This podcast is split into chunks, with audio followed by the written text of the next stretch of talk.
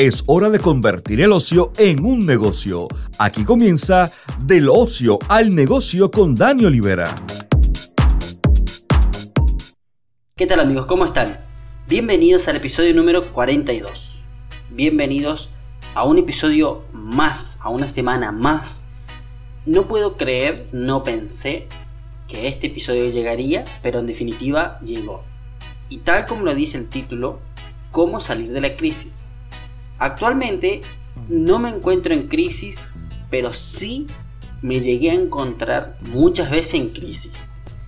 Y quizás vos te estás haciendo la misma pregunta de cómo salir de la crisis, cómo salir de una crisis.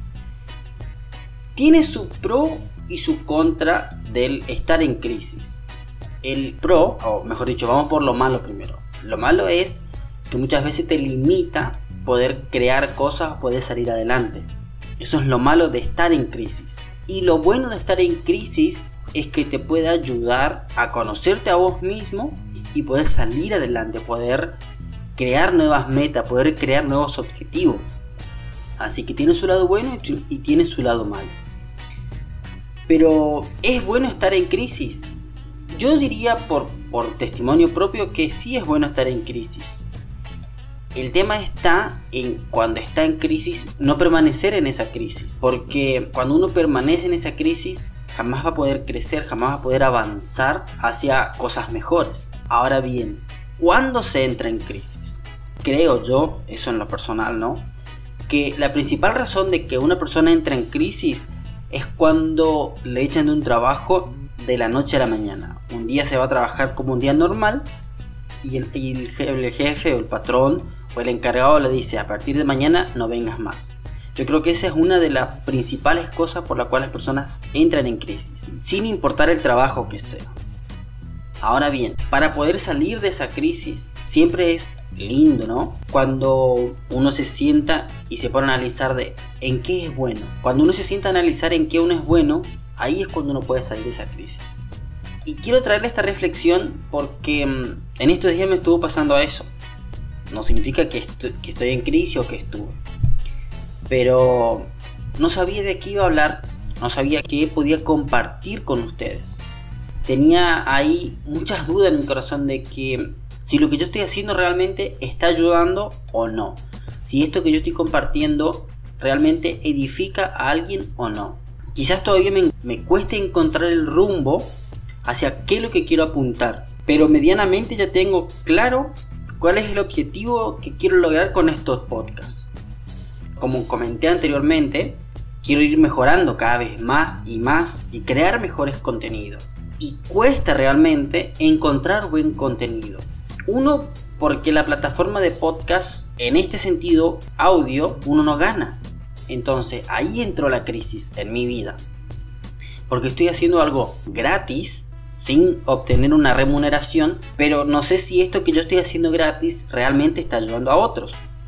Quiero creer en mi corazón de que sí está ayudando a otros, pero también tengo esa crisis de que sentarme acá por media hora, 40 minutos, grabar un podcast, tratar de traer una entrevista, editar el audio que salga perfecto, que salga bien y no saber del otro lado si la gente realmente lo está recibiendo, como que por ahí frustra un poquito.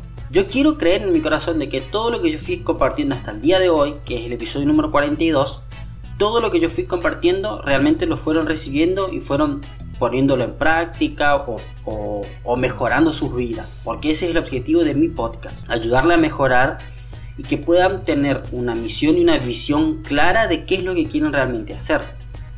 Ahora bien, esa crisis se me fue pasando a medida que fui entendiendo todas las cosas que yo fui haciendo cómo le fui contando acerca de mi vida, cómo fui logrando independizarme, cómo fui logrando ser, por decirlo así, dueño de mi propio tiempo. Cuando puse el nombre al podcast que se llamaba Del ocio al negocio, ya lo pensé en ese sentido, de cómo puedo ayudar yo a la gente a lograr su objetivo, a lograr sus metas. Y quiero creer en mi corazón de que realmente lo estoy logrando. Después, cuando armé la agencia de empleo, que en un principio se iba a llamar Marketing del Ocio al Negocio, que también iba a estar enfocado en el marketing, cómo convertir ese ocio en un negocio.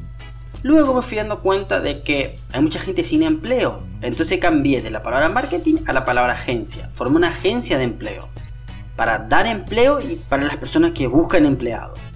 Y así sucesivamente fue creciendo y fue llevando, una cosa fue llevando a la otra. Entonces, creo en mi corazón de que he salido de esa crisis de decir, lo que estoy haciendo realmente está ayudando.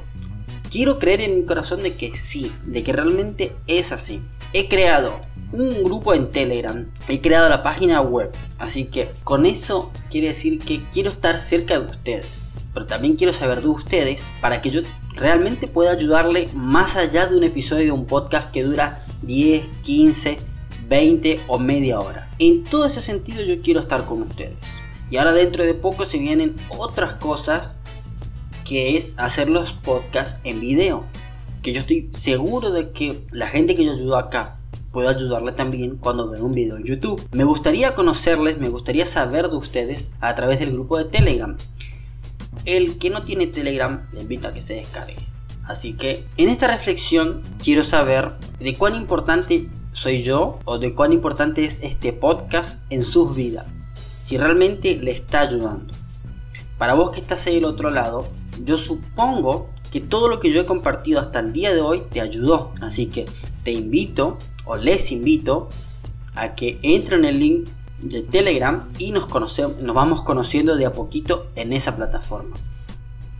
Este ha sido un episodio por ahí un poco reflexivo, un episodio que marcará un antes y un después a partir del episodio que viene. Espero que le haya servido, espero que haya sido de, de gran ayuda lo que compartí hasta acá y lo que voy a compartir de acá en adelante. Así que me despido, mi nombre es Daniel Olivera y nos estaremos reencontrando en la próxima. Chau chau. Gracias por quedarte hasta el final. Recuerda, el tiempo es oro. No lo malgastes, mejor inviértelo. Hasta la próxima.